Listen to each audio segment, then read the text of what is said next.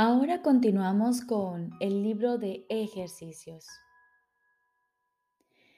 Décimo primer tema especial. ¿Qué es la creación? La creación es la suma de todos los pensamientos de Dios, el número infinito y sin límite alguno en ninguna parte. Solo el amor crea y únicamente a su semejanza. Jamás hubo tiempo alguno en el que todo lo que creó no existiese, ni jamás habrá tiempo alguno en que nada que haya creado sufra merma alguna. Los pensamientos de Dios han de ser por siempre y para siempre exactamente como siempre han sido y como son, inalterables con el paso del tiempo así como después de que éste haya cesado. Los pensamientos de Dios poseen todo el poder de su Creador, pues Él quiere incrementar el amor extendiéndolo. Y así su Hijo participa en la creación y por lo tanto no puede sino compartir con su Padre el poder de crear.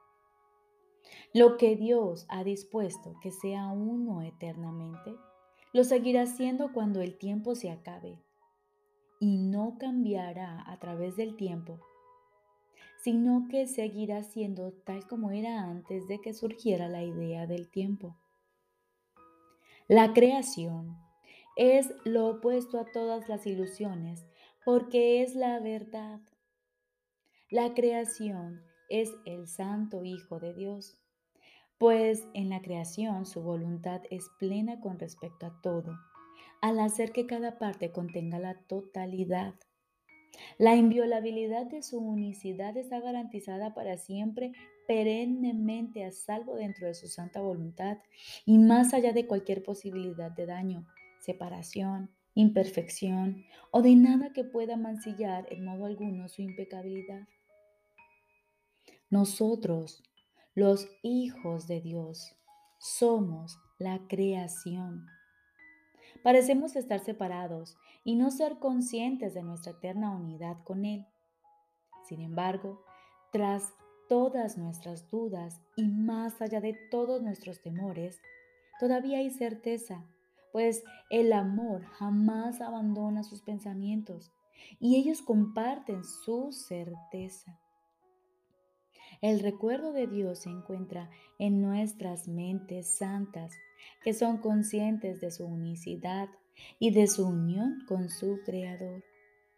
Que nuestra función sea únicamente permitir el retorno, el retorno de este recuerdo y que su voluntad se haga en la tierra, así como se nos restituya nuestra cordura y ser solamente tal como Dios nos creó. Nuestro Padre nos llama. Oímos su voz y perdonamos a la creación en su nombre, en nombre de su Creador, la santidad misma, cuya santidad su creación comparte con Él, cuya santidad sigue siendo todavía parte de nosotros.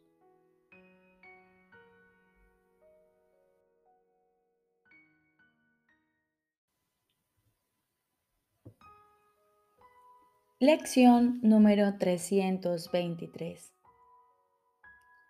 Gustosamente sacrifico el miedo. Gustosamente sacrifico el miedo.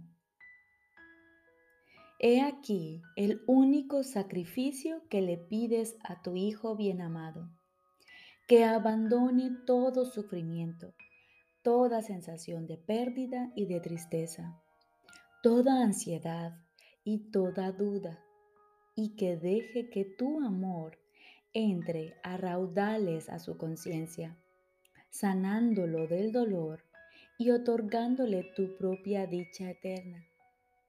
Tal es el sacrificio que me pides y que yo me impongo gustosamente. el único costo que supone reinstaurar en mí tu recuerdo para la salvación del mundo. Y al saldar la deuda que tenemos con la verdad, una deuda que consiste sencillamente en abandonar los autoengaños y las imágenes que venerábamos falsamente, la verdad regresa íntegra y llena de júbilo a nosotros. Ya no nos engañamos. El amor ha regresado a nuestra conciencia y ahora estamos en paz otra vez, pues el miedo ha desaparecido y lo único que queda es el amor.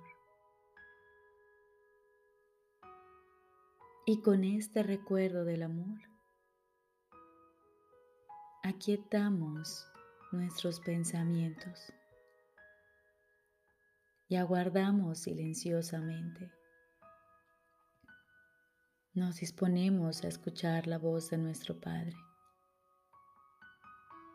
Estoy seguro de que Él te hablará y de que tú le oirás.